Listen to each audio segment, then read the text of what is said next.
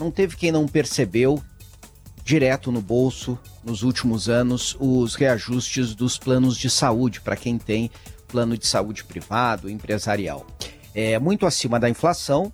A gente teve ali no pós-pandemia uma disparada de preços em várias áreas. Vários preços já se acomodaram, a inflação diminuiu nos alimentos, em vários produtos, mas ela não cede nos planos de saúde.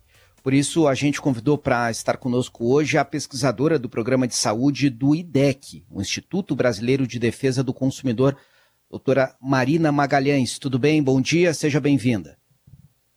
Olá, bom dia, obrigada.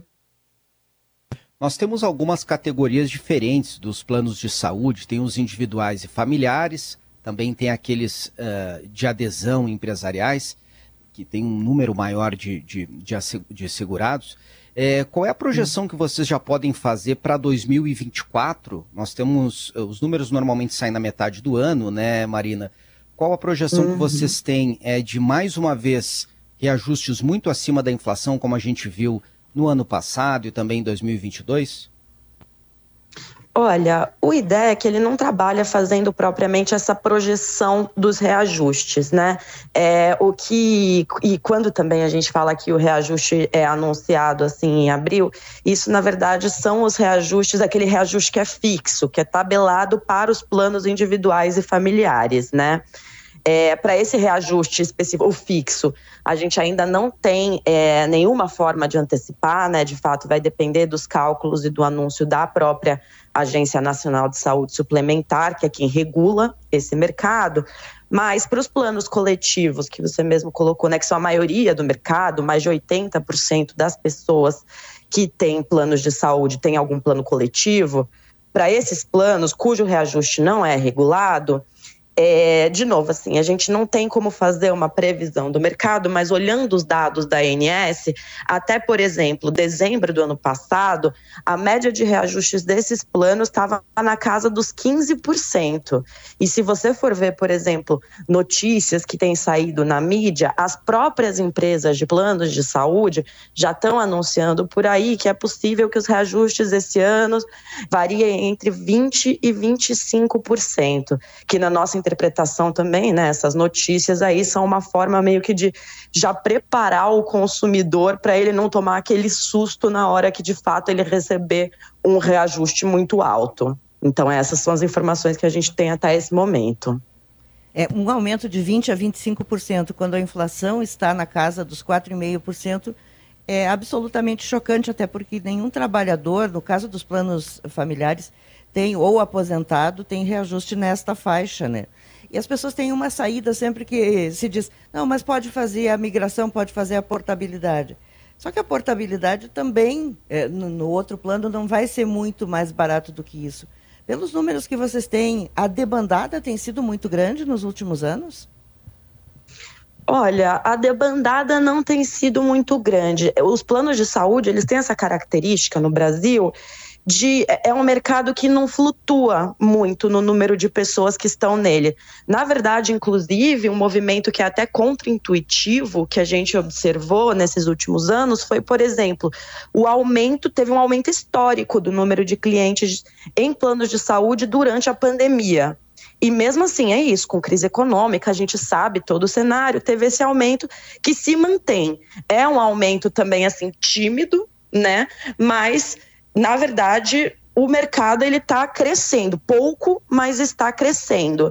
E aí, enfim, a nossa interpretação, né, enquanto IDEC desse fenômeno, é que de fato, assim, os planos de saúde, principalmente quando a gente está pensando nesses planos coletivos é, que não são regulados, né, eles colocam um aumento super alto para o consumidor e as pessoas de fato, acho que fazem malabarismos para continuar pagando e continuar é, vinculadas a um plano, porque de fato o movimento da debandada a gente não vê. Às vezes ocorre essa coisa do downgrade, né? Você recebe um reajuste muito alto e para negociar com a operadora ela te oferece a possibilidade de você mudar para um plano mais barato, para um plano pior. A gente não sabe exatamente como que essas pessoas fazem esse malabarismo para se manter no plano, mas os dados parecem nos indicar que de fato, assim, a operadora consegue colocar o consumidor contra a parede, o consumidor não tem para para onde ele fugir, ele de fato só absorve o reajuste e paga mais, não sabemos como. É, as pessoas se assustam muito com os boletos quando chegam. Eu recebi esses dias um reajuste de 47% num plano.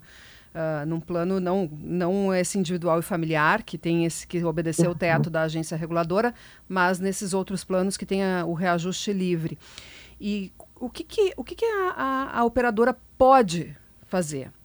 Uh, qual é o tipo de reajuste que ela pode aplicar? Porque tem o reajuste básico, que é estabelecido, segundo as operadoras, pela sua planilha de custos, a inflação da saúde, né, como elas têm relatado, que está pegando muito no, no, no, no, na operação financeira das, das operadoras, mas também tem outros aumentos, como, por exemplo, mudança de faixa de idade. Uhum. Então, é, justamente, como você bem antecipou, quando a gente está falando de reajustes de planos de saúde, podem ser. A gente pode estar tá falando de duas coisas diferentes, né? Existe, é, e esse sim é regulado para todos os tipos de plano, existe o reajuste por faixa etária que assim a ANS estabelece seis faixas etárias e aí é um beneficiário, um consumidor que passe de uma faixa etária para a próxima vai sofrer um reajuste que é regulado pela ANS e esse não tem para onde fugir. Todos os planos, todas as pessoas vão passar por isso quando elas fizerem essa mudança de faixa etária. É, e aí existe o outro tipo de reajuste, que é o reajuste anual, que é aquele reajuste que ano a ano o seu contrato vai sofrer, independentemente da sua idade. Nesses casos, por exemplo, que você comentou é, de um reajuste muito, muito alto, assim, que salta aos olhos, maior até do que os 25% que as empresas têm dito que vai acontecer, o que costuma esses casos costumam estar relacionados a um ano em que o reajuste por faixa etária coincide com o reajuste anual, né? Tem anos em que isso acontece, daí você cumula dois reajustes muito significativos. Mas aí, assim, é, então, o, acho que quando a gente está falando da regulação de planos coletivos, o IDEC, né, quando é, reivindica que essa regulação seja feita, a gente está falando do reajuste anual, porque esse é o reajuste que, para os planos coletivos, não é regulado. E aí, assim, qual que é o problema disso? O que, que acontece? A operadora, ela se aproveita do fato desse reajuste não ser regulado para muitas vezes, justamente aplicar percentuais de, como a gente estava dizendo, 20, 25%, um número que é de 5 a 6 vezes maior do que a inflação, né? E não, e não fornece explicações de como esse, esse reajuste foi calculado, né? Porque assim, de novo, o reajuste por faixa etária, ele tem toda uma regulação da INS, ele tem uma forma fixa de ser calculado. O reajuste anual, ele deveria refletir a inflação e a variação no uso dos serviços, né? Ele deveria refletir esses dois fatores. Mas os planos, assim, o, o consumidor que está ligado a um plano coletivo, quando ele recebe um reajuste muito alto, ele vai tentar questionar a empresa de como aquele percentual foi calculado. Da nossa experiência, as empresas nunca compartilham essa planilha de cálculo né? Então, assim, a uhum. impressão que o IDEC tem atuando nesse mercado há mais de 30 anos é que eles se aproveitam dessa omissão regulatória para aplicar percentuais de reajuste que muitas vezes não devem estar nem justificados, entendeu? Eles nem fornecem a planilha, não tem como a gente saber, né, se esse reajuste está adequado ou não. Perfeito. Fala-se em custo saúde de uma maneira é, geral, mas sem a transparência, sem um detalhamento. Né? Estamos conversando com a pesquisadora do Programa de Saúde do IDEC, Instituto de Defesa do Consumidor, Marina Magalhães. A Giane Guerra, além dos questionamentos dela, também tem algumas questões de ouvintes, né, Giane? Tem. É, sobre o papel da Agência Nacional de Saúde. Está um pouco pouco uh, confuso aqui para os nossos ouvintes, porque uh, uhum. nós, nós citamos que ela, ela define o reajuste dos planos individuais e familiares que estão sumindo do mercado, exatamente por essa, por essa limitação no percentual de reajuste, não tá sendo, esses planos estão sendo pouco oferecidos pelas operadoras. Uh, qual é a atuação que a agência reguladora tem nestes outros planos? Nestes outros reajustes que são os coletivos, se ela não define um teto, ela tem algum outro tipo de alguma outra atuação? Olha, Giane, a, a, a, a ANS, ela sim, ela tem ela é competente legalmente para regular o mercado em uma série de fatores, né? Então, por exemplo, para além da regulação de reajustes, no caso dos planos individuais, ela regula, por exemplo, a, questão da cobertura, né? O que, que o plano precisa ou não cobrir, ela regula a qualidade dos serviços prestados pelo plano, ela regula prazo de atendimento. Então, assim, tem uma série de regulações que se aplicam aos dois tipos de contrato, né? Aos planos individuais individuais e familiares e aos planos coletivos. A maior parte, na verdade, da regulação do setor, ela é igual para esses dois tipos de plano surge a diferença justamente em são dois pontos principalmente na questão do reajuste, né, que como você antecipou para os planos individuais é regulado e para os coletivos não, e em uma outra questão que é a questão do cancelamento de contrato. Nos planos individuais e familiares, as operadoras não podem cancelar o contrato sem motivo. Elas só podem cancelar nos casos em que o consumidor está devendo por bastante tempo a mensalidade ou em caso de fraude. E nos planos coletivos, na verdade, não, não, justamente não existe essa regulação. A operadora pode cancelar o seu plano a qualquer momento sem dar qualquer justificativa né?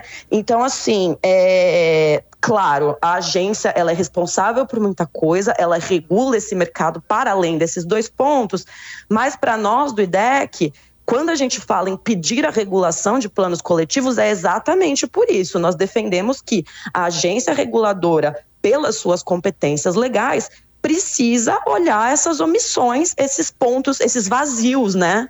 Regulatórios que afetam muito negativamente os consumidores, Mesmo né? Mesmo que Seja... a operadora realmente tenha um aumento de custos e digamos, precisa aplicar esse reajuste mais alto, mas que seja transparente e divulgue melhor esses números. Seria isso?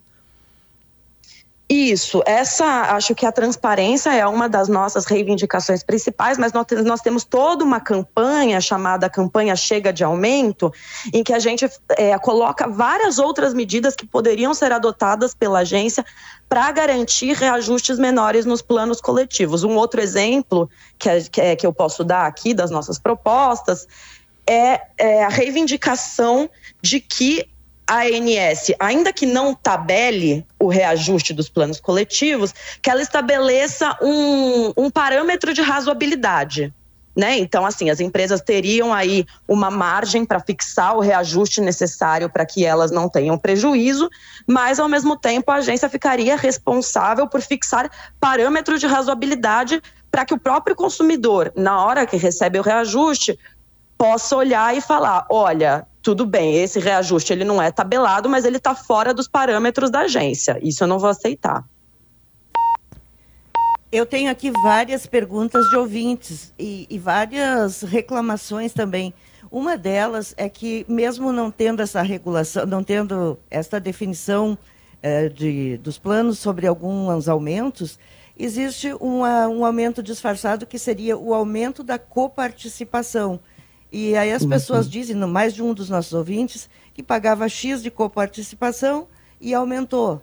Em tratamentos, numa consulta, tudo bem, até que é barato. Mas quando isso se aplica a um tratamento mais caro, vai ficando inviável para o consumidor desses planos individuais e familiares, o plano também vai ficando inviável. Para isso, para contrapartida, não tem também nenhuma regulação, não tem limite. É a operadora de plano de saúde que bota na, no contrato e a pessoa acaba tendo que aceitar? Olha, por enquanto, a coparticipação é um mecanismo ele que não tem limitação na regulação da ANS mesmo. E daí, enfim, só esclarecendo também, quando a gente fala de coparticipação, a gente está falando desse instrumento contratual que estabelece que para determinados procedimentos ou para todos os procedimentos, o consumidor precisa pagar um dado percentual e quem paga o resto é a operadora, né?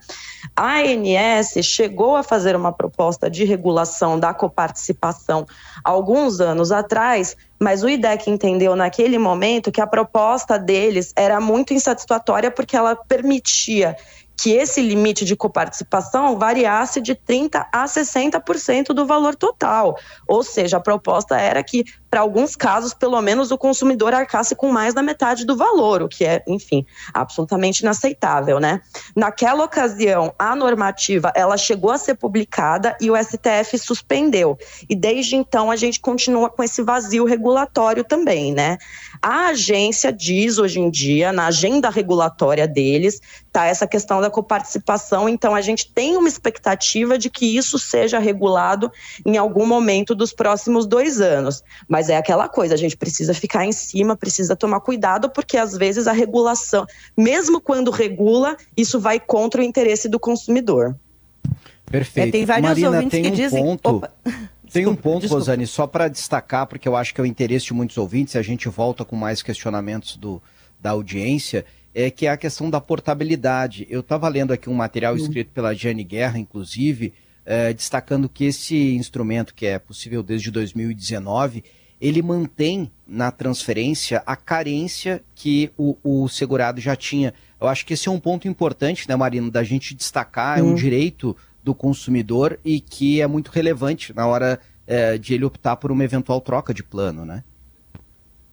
É, é, se explicando um pouco é, esse instrumento da portabilidade, é um direito que é previsto na lei que basicamente diz que se um consumidor ele está ligado a um contrato de plano de saúde por dois anos ou mais, na hora de trocar este plano, se for o caso, ele tem a possibilidade de aproveitar esses dois anos para não ter que cumprir uma nova carência quando ele troca, porque não sei se todo mundo sabe, mas é isso. Na hora que você contrata um plano de saúde, você não pode já contratar e sair usando, né? Você precisa cumprir este período é, sem, sem demandar alguns tipos de atendimento, né?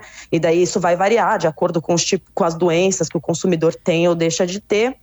Mas é isso, assim, para que ele é. não tenha que cumprir de novo esse período na mudança de contrato, existe a possibilidade dele pedir portabilidade. E que também tem uma série de requisitos, é, né? Tem boas oportunidades para fazer a portabilidade nos planos empresariais.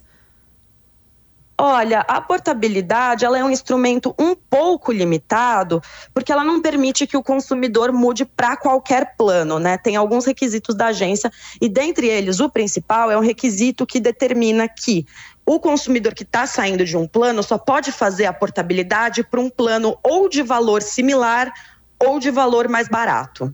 Então, assim, não é uma coisa totalmente livre né? E aí, assim, por exemplo, no caso do reajuste, vamos dizer, né? Um consumidor sofreu um reajuste muito abusivo, muito alto, ele vai precisar mudar de plano porque ele não vai conseguir ficar no plano dele. Se ele já está num plano de baixa qualidade, num plano mais barato, a chance dele fazer a portabilidade vai diminuindo, né? Porque, de novo, ele só consegue mudar ou para um plano de faixa igual ou para um plano de faixa menor. Então é isso, ele vai ficando, ele vai sendo é, encurralado também, né?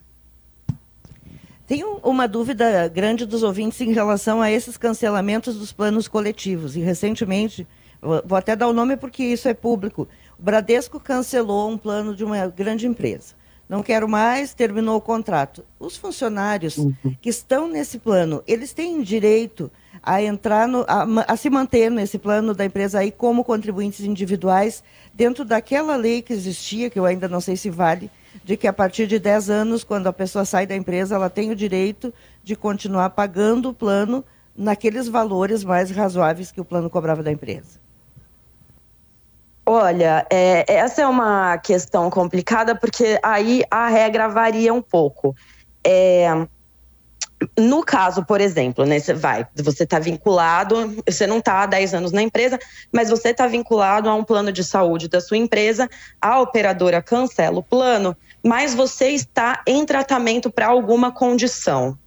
Nesses casos, já é bem sedimentado que você pode pedir a continuidade do plano até o fim do seu tratamento. Então, nesses casos, esse já é um direito sedimentado super garantido. Às vezes é o caso do consumidor precisar entrar na justiça porque a operadora não segue a regulação direito. Mas nesses casos, assim, é garantido, o entendimento da justiça já é pacificado no sentido de que o consumidor pode continuar no plano.